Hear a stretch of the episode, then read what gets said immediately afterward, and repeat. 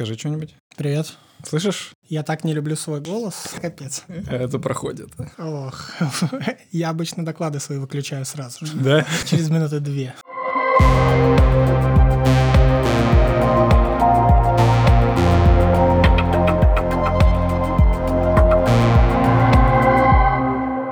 Всем привет, это подкаст «Мимо крокодил». Сегодня у нас снова выпуск с гостем. Меня зовут Кирилл, я работаю техлидом в компании Digital Security. И в гостях подкаста сегодня у нас Дима Евдокимов, а, известный вообще в комьюнити безопасности исследователь, также автор тренингов по безопасности в Cloud Native. И у него еще свой телеграм-канал, популярный очень, который называется Kubernetes Security. Привет, Дим. Привет, Кирилл.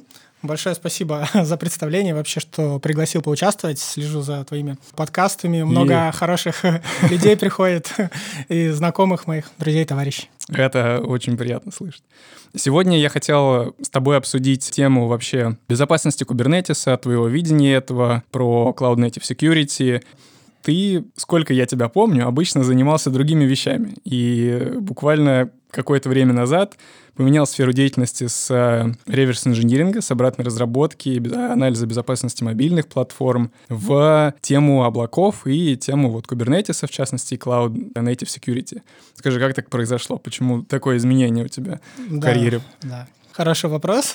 Многие его спрашивают, кто меня давно знает. С безопасностью я занимаюсь уже около ну, 11-12 лет, наверное, примерно. Uh-huh. Вот, и начинал я, конечно, с самых интересных это что-то поломать, взломать, поисследовать, это понаходить уязвимости, да. Э, неоднократно эта тема в выпусках поднимается.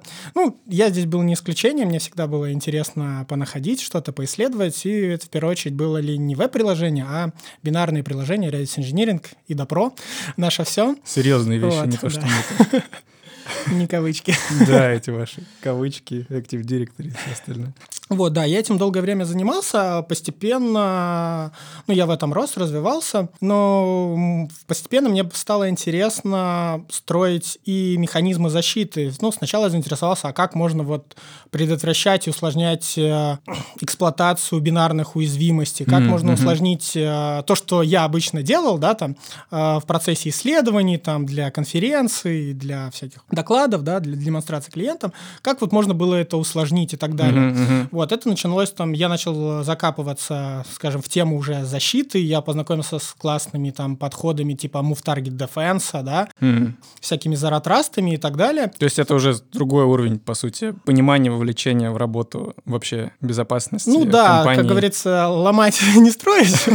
Вот, в этом плане. Мне стало это интересно, и постепенно мне стало интересно, глубже закопавшись в компьютер-сайенс, это системы, которые self self-healthing, self-recovering system, системы, которые могут сами себя восстанавливать, лечить, mm. там, обезопасить. Сами, сами себя патчат на ходу. Ну, типа, да, и мне было такая, ну, и сейчас есть основная идея, было бы классно, если бы система могла себя защищать сама, самостоятельно. Как э, искусственный интеллект, или ну, сам по себе? тогда я не знал, к чему это может прийти и вылиться, да, мне просто было интересно, можно что погулить, если будет там self-security, да, self-defense ага. подходы, да, Таким вот образом я вышел на Kubernetes. Mm. Это система обладает так называемым control-лупом, а control-loop — это обязательная часть любой автоматизированной системы самонастраиваемой. Mm-hmm. Там есть желаемое состояние и текущее состояние. Если mm-hmm. желаемое состояние с текущим состоянием расходятся, да, то система, в данном случае Kubernetes, автоматически приводит э, систему в желаемое состояние. Mm-hmm. Да?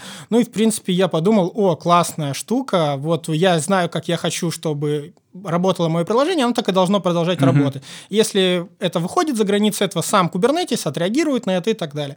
Вот так я, в принципе, пришел к Kubernetes, дальше я его начал изучать, узнавать много новых для себя вещей, которых я раньше не э, придавал внимания, не интересовался ими. Это и облака, и вот различные облачные технологии. Mm-hmm. В общем, вот так мой шифт э, с наступательной безопасности, скажем, в сторону защиты, да, не только безопасности, но и так называемой uh, reliability, надежности работы системы mm-hmm. пришел. Потому что все-таки security и надежность это, ну, как бы две стороны одной медали, да. и они всегда следуют друг другу. В общем, начал видеть э, картину более полной, так сказать.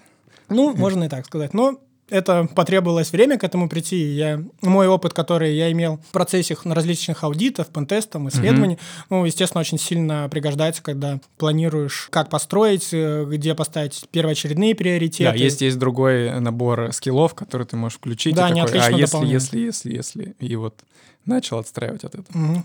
Да, все-таки у нас безопасность это не какое-то конечное состояние, это процесс. Да. Вот, бесконечный процесс. И здесь Известная нужно цитата. управлять и правильно управлять рисками. Угу. Ты не можешь в один момент сделать все прекрасным. Вот, тем более система, которую ты хочешь сделать безопасной, она при этом также развивается, а в Cloud Native эта скорость еще больше, система быстрее развивается, чем ты ее хочешь сделать лучше, скажем так, безопаснее. Да. Давай перейдем к DevSecOps и вот всяким парадигмам и Cloud Native всего, что с этим связано. Мы с тобой как-то обсуждали до этого, и сейчас хотелось бы еще раз озвучить. Мне кажется, это интересная тема про э, DevSecOps э, направления и DevSecOps специалистов, которые сейчас пытаются настраивать системы, в частности, в российских компаниях. Вот как они это видят и из чего это состоит?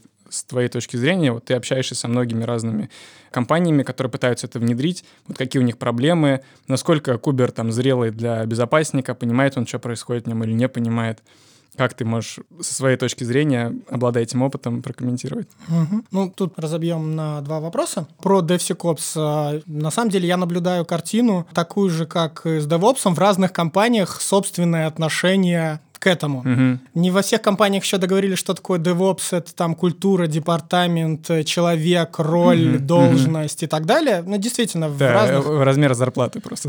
Ну, у кого-то так, да так как тут еще не все договорились, то что такое еще DevSecOps, который ага. является как бы на самом деле частью Химера. этого процесса, он также от компании к компании меняется. Некоторые компании, например, специально не вводят термин DevOps, они говорят, у нас как были администраторы, например, так они остались. Вот, и все. Ну, это их такая вот позиция. А где же там сек тогда? ну, на самом деле, мне не нравится термин DevSecOps. А. Для меня он очень маркетинговый, который позволяет различным вендорам э, продавать свои security решения, говорит, вот вы нас купите, и вот у вас будет теперь Прибавится там... еще три буквы. А, да, DevSecOps, да. Если посмотреть вот недавно на прошедшей Кубконе в европейском, они выпустили там глоссарий, и там вот есть термин DevSecOps, там они объясняют, что это как некоторая культура в компании, где наравне со всеми процессами также еще э, процесс безопасности, да? Угу. Вот, но многие э, в маркетинговых целях начинают играть, что вот это как стадия, вот есть разработка, здесь security, а теперь operation, да? Я с этим не согласен. Безопасность, как мы уже говорили сегодня, это процесс, она пронизывает стадии. Она есть и до разработки, есть и планирование архитектуры, да, она mm-hmm. есть и после того, и после operation, да, потому что когда уже контейнеры, да, те же самые поды в Kubernetes работают, они также подвергаются атакам, и там есть собственные различные механизмы для обеспечения их э, безопасности, для различных других вещей, чтобы и понизить, и захардренить, и так далее. Mm-hmm. Как бы безопасность есть на всех стадиях. Но как бы маркетинг играет свою роль, и если погуглить, в интернете можно найти определение и SEC, DevOps, и DevOpsSec. Ну, в общем, кто на что гораздо, да. Поэтому я бы не сказал, что вообще это как-то сейчас утихомирилось, э, что четко есть определение, это есть вот это, ну угу. и все. У всех разная парадигма, каждый Да, да, да, поэтому, когда общаешься с компаниями, нужно сначала понять, а что это за команда, да, угу, там да. может Dev, DevSecOps сделать application security команда, а может быть инфраструктурная команда делать, может быть платформенная, у кого-то может быть это вообще просто на апсах, ну, в общем, по-разному, все компании очень разные, процессы в них разные. Угу. Естественно, если внутри компании это работает, здорово. Ну зачем э, просто себя вжимать в рамки новомодных слов, когда можно ну, свои собственные процессы немножко дополнить и все, а не переделывать их, чтобы вот они полностью соответствовали новомодным хайповым словам. Ну, наверное, переделывать процессы вещь дорогая и непонятно зачем, да, чтобы гнаться да, просто да, да. за именем странно. Но мне со стороны кажется, поскольку я как инженер не настраиваю такие вещи, мне кажется, что эта веха добавления вот этого сек, она дает новый пласт развития какого-нибудь манифеста, условно, как его делать, как DevSecOps сделать. Она дает вот возможность э, теперь площадки, чтобы про это говорить, делать конференции и все остальное. То есть, естественно, безопасность была и до этого Kubernetes, и нужно было этим заниматься и всего остального. А приставка sec, вот она позволила а, общий знаменатель всем дать, от которого, типа, можно плясать, как будто бы. Вот со стороны кажется так. Угу. Да, я согласен, потому что лично для меня DevSecOps — это небольшая часть SDL ну или SSDL, Security mm-hmm. Software Development Lifecycle, да, потому что там есть намного больше стадий, там есть и обучение людей, да, и продумывание архитектуры, да, и пентесты те же самые есть, да. Вот для меня SSDL э, это большая часть, хотя там есть и стадии верификации, внутреннего тестирования там и так mm-hmm. далее, да. Но SSDL это тоже не все, это касаемо разработки. Безопасность в целом, она куда шире, чем даже SSDL, потому mm-hmm. что когда приложение уже работает в продакшене, тоже должно, мы должны обеспечивать его безопасность. Да, да, было бы грустно без этого. Вот, э, было бы очень легко, если ты выпустил приложение, а, все, теперь там все круто, Там галочка стоит, все клево. Да, такого нет, конечно же. Я тебя хотел спросить про такую вещь, как э, Shift Left Security, про историю его возникновения как термина и про то, что ты считаешь маловато и Shift Left Security нужно заниматься чем-то другим. Да, еще одно хайповое слово, которое в чем, извратил... В чем суть, да, можешь? Угу, извратил маркетинг. А, насколько я правильно помню, это словосочетание придумала организация PSIM, которая разрабатывает стандарт по безопасной как раз разработке. И когда они его делали, они, э, в принципе, закладывали, что чем раньше вы займетесь безопасностью, тем лучше. Ну, как всегда, выгоды, чем, чем вы раньше обнаружите дефект, тем он вам дешевле исправить и так далее. Угу. Что сделал рынок? Он взял фразу Shift Left Security – Угу. Начал всем э, стараться оби- объяснять его достаточно прямолинейно, типа безопасность слева, да, да. и все ринулись делать дасты, састы, сканеры. А там, что и так в, далее. в чем именно слева? Ну, чем э, раньше по жизненному циклу приложения да, ага. ты к нему принят, типа, тем и левее, да? Да. Вот. И вот недавно вышла, если не ошибаюсь, 11 э, редакция документа от ПСИМа. Там они э, сами говорят в том, что неправильно вы интерпретируете Shift Left Security, да? В принципе, не поменялись, но правильнее говорить Shift Everywhere Security, да? Ага. Это не значит, что ты все меры сместил влево, да? Ты просто должен постепенно угу. э- их, чем раньше ты их сможешь внедрить, тем лучше, да, но ты не должен забывать о правой стороне, скажем так. Правая сторона — это уже непосредственно там тот же рантайм, когда приложение работает, да. Ага. Действительно, на него поступают пользовательские данные, да, ну, это, именно на правой стороне э, приложения и подвергаются атакам, да. Да, то есть, если я правильно понимаю, это у нас есть э, цикл разработки, где мы планируем, разрабатываем, тестируем, выкатываем, да, и вот мы хотим а, нашу, нашу безопасность внедрить не на этапе тестирования, например, а на этапе разработки или на этапе планирования, э, на этапе проектирования. Угу. Ну, с, с учетом э, скорости... Или это как-то более глобально? Более глобально, потому что в той же терминах CNCF а, они выделяют стадии а, там develop, distribute, deploy и runtime. Угу. Вот они вот эти четыре стадии выделяют. И вот, в принципе, чем э, раньше, вот это и будет вот develop, угу. да, потому что потом ты распространением, деплоем непосредственно в кластера, да, там производишь, и рантайм, где это непосредственно все работает.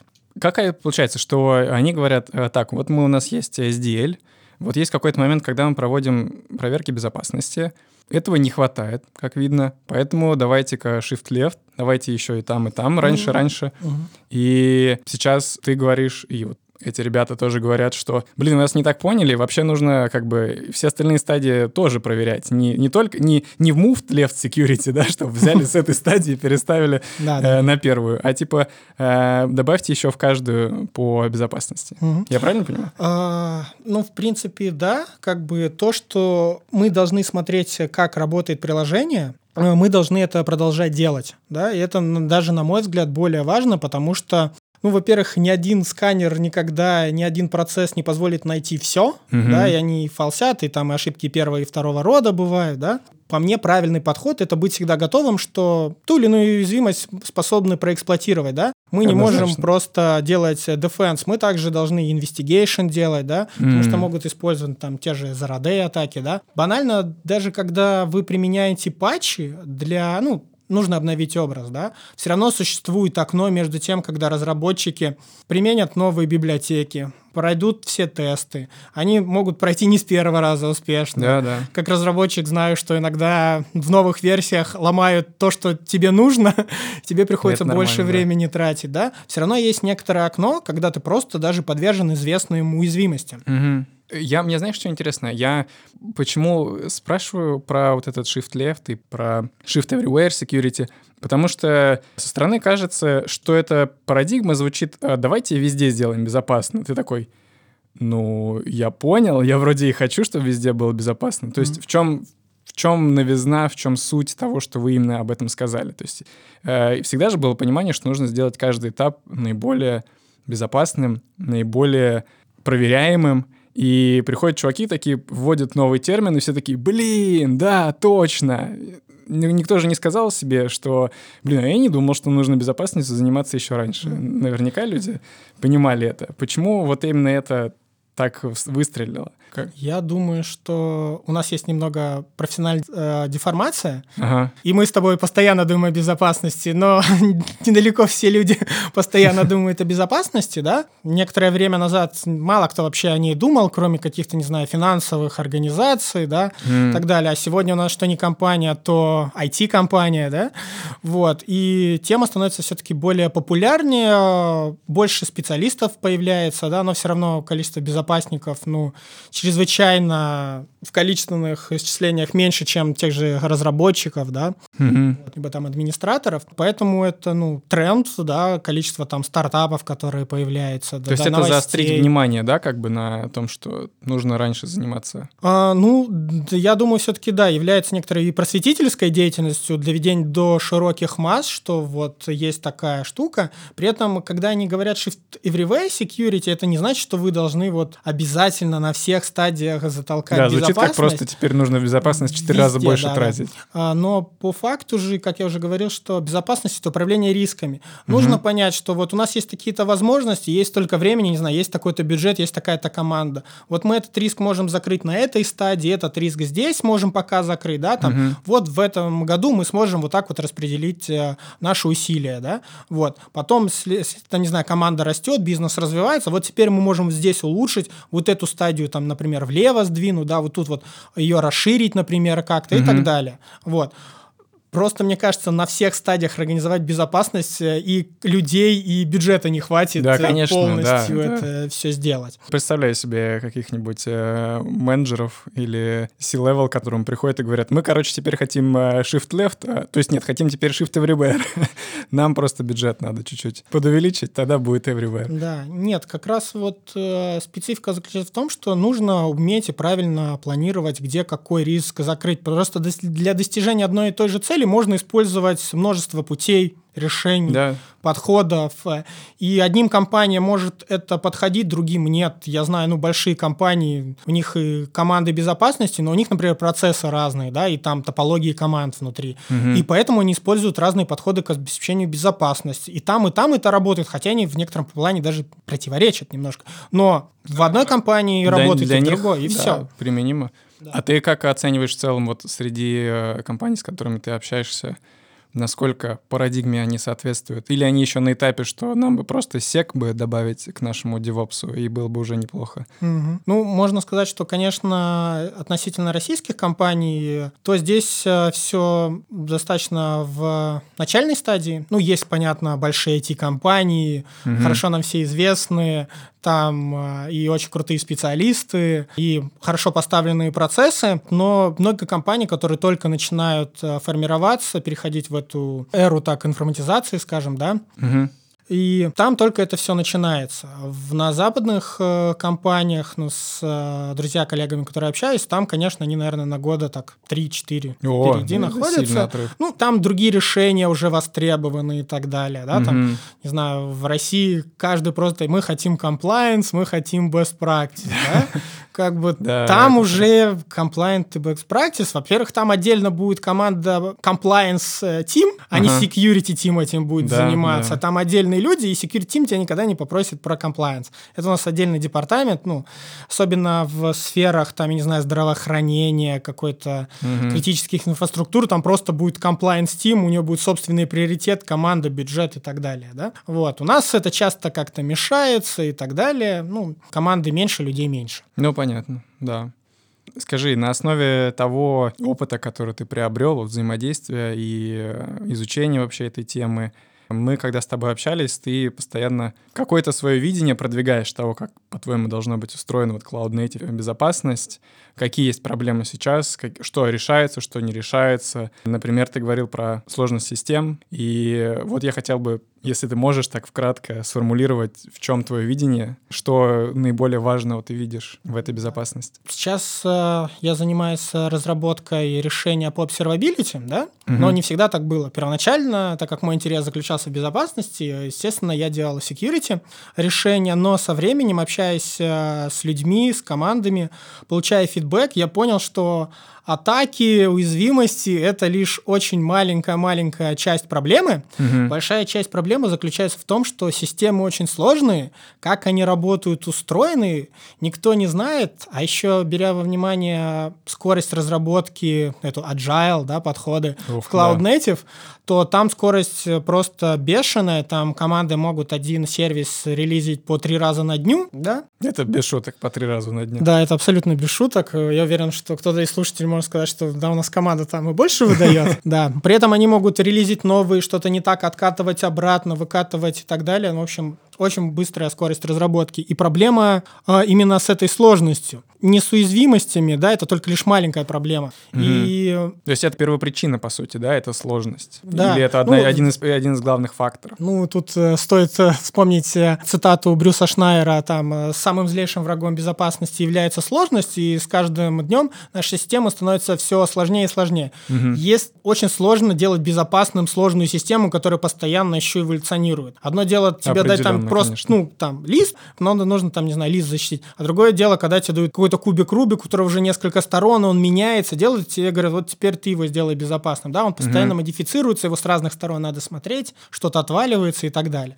Вот это, естественно, намного тяжелее. Я пришел к выводу, что, ну не я пришел, очень сложно в наше время придумать что-то новое, все самое крутое придумали до меня, да. Нельзя сделать безопасным и надежным то, то что вы не видите. Ага. Очень логично, да? Ну да, вообще. Как бы, сделай мне безопасно это, а что, да? да? Я думаю, ты по проектам тоже знаешь, когда люди просто иногда часть своего скоупа не знают, да, Конечно, там кто-то еще разворачивает. Стандартная вообще история. Вот, это проблема. И как можно сделать это надежным и безопасным, если вы не понимаете, что у вас есть, как это работает, как это взаимодействует. Да? Если вот это уже понимаешь, то уже можно сделать э, подходы, описать это политиками. Да? Там, например, э, в последнее время, мне кажется, из-за того, что люди не понимают, как э, что работает, в основном все средства защиты сейчас опираются на так называемые блэк-листы, что такое плохо. Но это очень э, плохая проигрышная позиция, потому что в этой позиции атакующий всегда находится на шаг впереди. Мы можем описать, что такое плохо, когда только увидим, но уже, в принципе, будет поздно. Да? Ну да, это, это, это постфактум защита да, это, да, такая, постфакт. того, что известно. Да, но если мы понимаем систему, то мы можем описать ее с точки зрения white-листа, что мы от нее ожидаем. Угу. И когда от нее будет что-то выходить, мы будем ловить некоторую аномалию. Да? Угу. Ну, также, например, специалисты по мониторингу, они знают, сколько у них там система потребляет там памяти, процессорного времени, да, еще какого-то трафика. И они видят всплески, они понимают, о, что-то пошло не так, там надо обратить внимание. Да? То есть, с твоей точки зрения, не хватало именно инструмента или не хватает до сих пор, который бы такую картину давал? А, чтобы он делал происходящее в инфраструктуре, в сервисах прозрачным и понятным для всех а, команд. Очень, кстати, важный момент, который хотел отметить, в том, что сейчас есть проблема, что у каждой команды есть собственный инструмент. Конечно, а как без а, этого? Все видят систему по-своему, да, да? да. И поэтому иногда различным командам сложно между собой договориться, потому что один видит систему так, ага. другой видит так, у него это в терминах одних, у второго в-третьих, называемый варум появляется, да? Это же как э, комикс про ненужных 12 стандартов, да? Мы их заменим одним новым 13. Вот. И это на самом деле проблема, хотя тот же Kubernetes, э, естественно, он приносит свои новые абстракции, да, но так как эта система является декларативной, она всегда обладает, ну, очень повышенным таким вот этим свойством observability. Угу. В принципе, в любой То момент легко, можно... легко читается, да, другими да, словами? Да, и если все там специалисты, там, разработчики, команды безопасности, там, платформенные команды, SRE, там, мониторинг, да, будут видеть единую картину, да, понятное дело, что в какой-то момент им нужно уходить в собственный инструмент, но для достижения общих успехов бизнеса для компании, угу. да, они все-таки должны иметь общую картину, чтобы договориться банально между собой, сказать, что вот тут будем делать так, здесь так. Слушай, ну они же смотрят на разные вещи. То есть, получается, это бы инструмент, который мог mm. бы показать их, или, или наоборот, как бы там не была устроена работа отдельных команд, все равно важные показатели, они у всех одни и те же.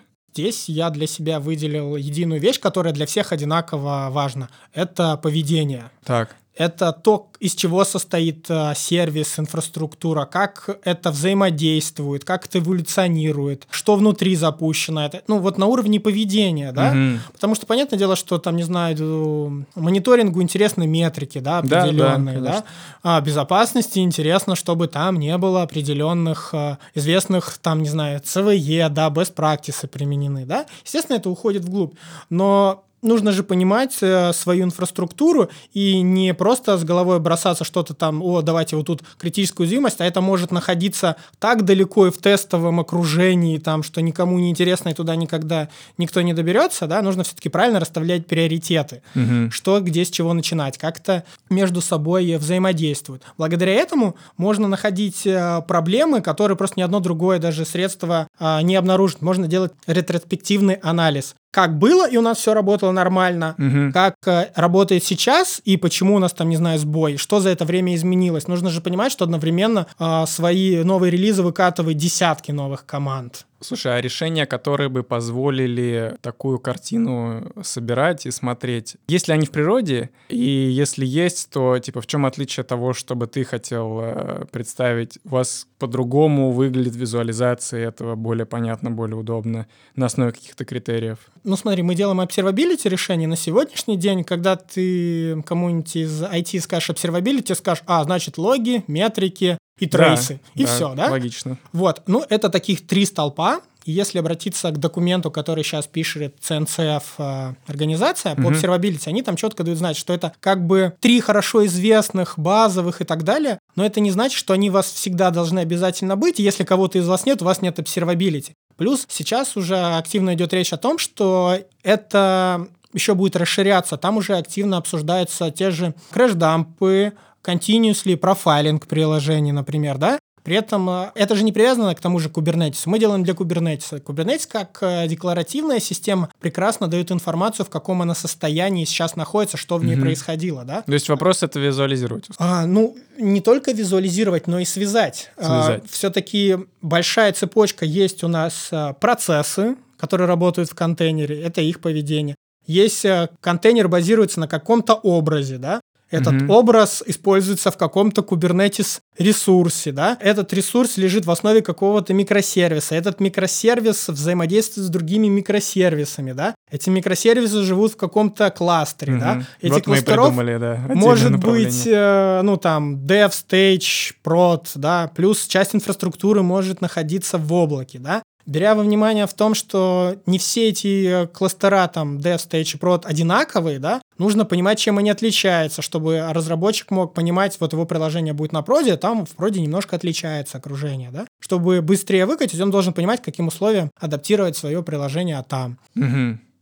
То есть, э, возвращаясь к изначальному, средств, которые позволяют это делать, нету? Или они узкоспециализированные? Ну, то, что я сейчас э, наблюдаю среди решений и появляющихся стартапов, постепенно, естественно, это начинает э, появляться, как бы здесь я не являюсь там супер первопроходцем, да, угу. это, ну, проблему видит, как я понимаю, рынок, вот, естественно, решения постепенно начинают э, появляться. Но в основном сейчас э, огромное количество проектов, которые базируются на Прометеусе, который mm-hmm. собирает метрики, yeah. да, там к нему еще какой-нибудь дополнительно для трейсов Ягер добавляют, да, и вот там новый observability решение называют, да в этом плане. При этом стоит понимать, что вот эти логи, трейсы и метрики, они в основном являются time series. Для их работы необходима time series базы данных. При этом это все отображается, как правило, в гистограммах, да, с учетом времени. Mm-hmm. Вот. Я все-таки про состояние и поведение, которое, ну, меняется не прям раз в каждую секунду, и тебе важно от это отслеживать, да? Более что-то более фундаментальное. Да, это скажем. более фундаментальное, более высокое, и то, что действительно интересно и важно и разработчикам, и апсам, и security, это вот именно поведение. Как это коммуницируется, из чего это состоит, как это описано и так далее более высокий уровень, но при этом он объединяет всех. Он позволяет всем одинаково видеть систему, над mm-hmm. которой он работает, на одном языке общаться между командами. Они же все-таки идут для достижения общей цели, а не просто. Слушай, а как э, показание метрик в Time Series Database на основе логов или чего бы то ни было еще, это же тоже поведение, по сути, угу. да? Сыпятся логи каждую секунду, это же есть поведение. Угу. Как из этого более фундаментальную вещь сделать? А, очень важный момент, что в, там, э, в гистограмму очень хорошо, хорошо ложатся какие-то численные показатели. Ну, не все нельзя mm писать числами, да, там. Одно дело потребление памяти, там, процессорного времени, да. Понятно, можно считать количество алертов, да, того или иного типа, количество аномалий. Но это все равно числовые показатели. Но одними э, численными показателями ты не поймешь. Вот, например, у нас есть всплеск э, и увеличилось там количество, ну, например, потребления памяти, да? Так. Это связано с тем, что кто-то у нас майнить начал, да?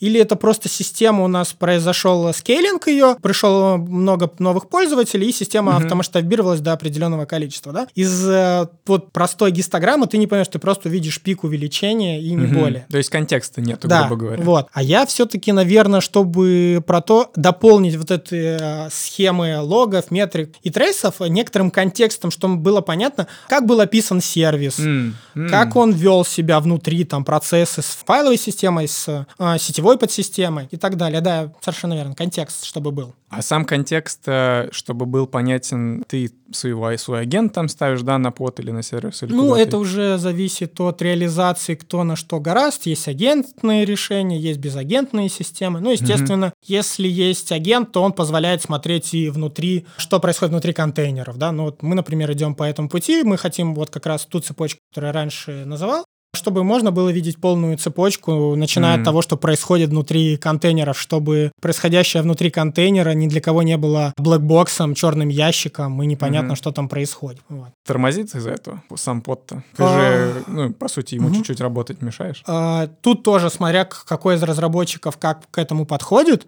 есть решения, которые инжектят свои библиотеки в системные процессы, либо в процессы отслеживаемых приложений, да? Угу. Мы, например, используем eBPF-технологию, мы никаким образом не меняем ни окружение, ни сами процессы, которые работают, ну, реализуют сервисы, да, разработчиков. Мы становимся, как eBPF Pro на ноде, и снимаем события с ядра. Как угу. бы на сами сервисы мы не влияем. Естественно, для нашей работы мы потребляем ресурсы ноды, ну, да. но на скорость работы самих приложений, за которыми мы следим, мы никак не влияем. Но ресурсы там, я так понимаю, незначительные, чтобы... Ну, конечно, это зависит от того, что делает приложение, но обычно там, не знаю, до 10% от одного ядра, угу. ну, процессора, от одного CPU. Но это стоимость, которую себе можно позволить ради того, чтобы увидеть э, в целом, что происходит вообще у тебя в кластерах.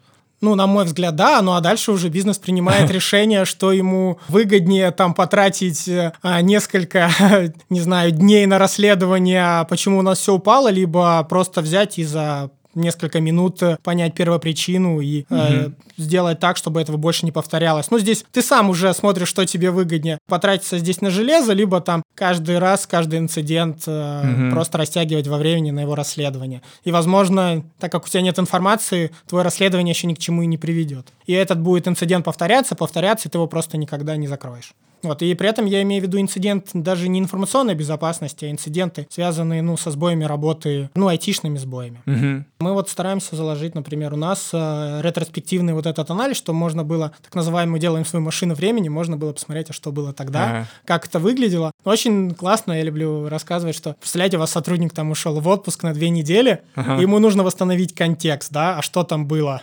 А, он К чему ушло, читает, он может да? посмотреть, да? К сожалению, в компаниях, а, тем более, когда большая скорость разработки, документирование обычно у всех страдает, да? Страдает также, к сожалению, ну, многие это признают, э, культура разделения знаний, да? В крупных компаниях, конечно, стараются внутренние метапы, там, рассылки делать и так далее, но не все это могут делать. а разделение знаний между командами это очень важная задача. Вот. То есть это автоматизированно бы это решало. Какую-то часть, да, определенно, что он не полностью формирует э, документацию, М, да, вот, но какую-то часть знаний о том, что у тебя работает на уровне поведения, ты понимаешь, там, я не знаю, а теперь у нас там место, а, ну, можно построить тот же application dependency mapping. У тебя, не знаю, трафик приходит на invoice, envoy, не знаю, идет на какое-нибудь Go приложение, с Go приложения идет connect на Redis, Redis идет, не знаю, куда-то там на питоновское приложение, да? Вот, а ты приходишь, а у тебя там поменялось. Ты уже понимаешь, что это, ну, изменилось со временем. Понятно, куда копать. Слушай, кажется, что очень э, сильно зависит успех такого продукта от того, насколько удобно пользоваться и составлять такого рода заключения на основе того, что происходило ранее.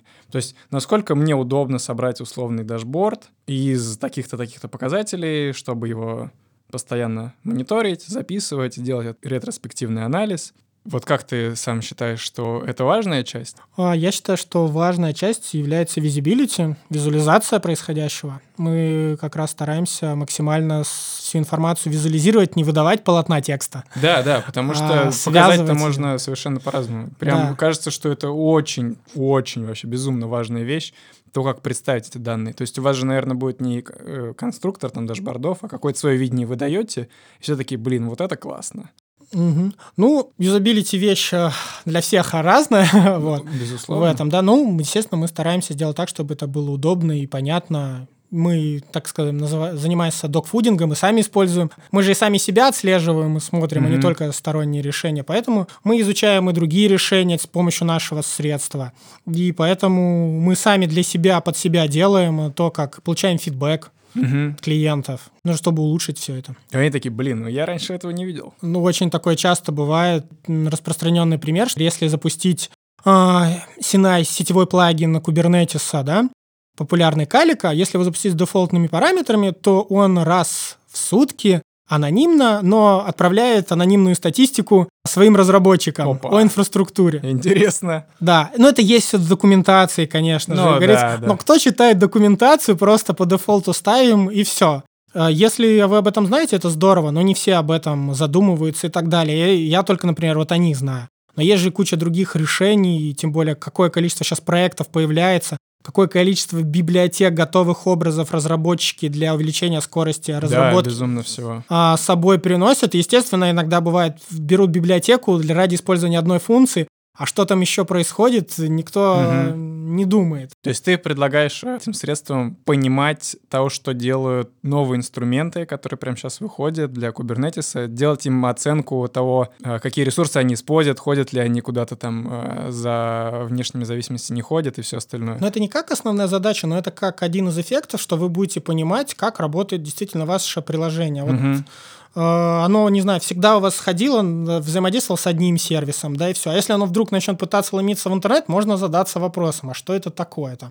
Может, это бэкдор какой-то, да? Мгм. Может, это вот как раз какая-то там отладочная функция. У нас там бывали кейсы, когда разработчики просто забывали включить отладочные функции, и там сервис э, ломился ну, на те адреса, которые уже ну, в данной инфраструктуре не существуют. да, Мгм. там.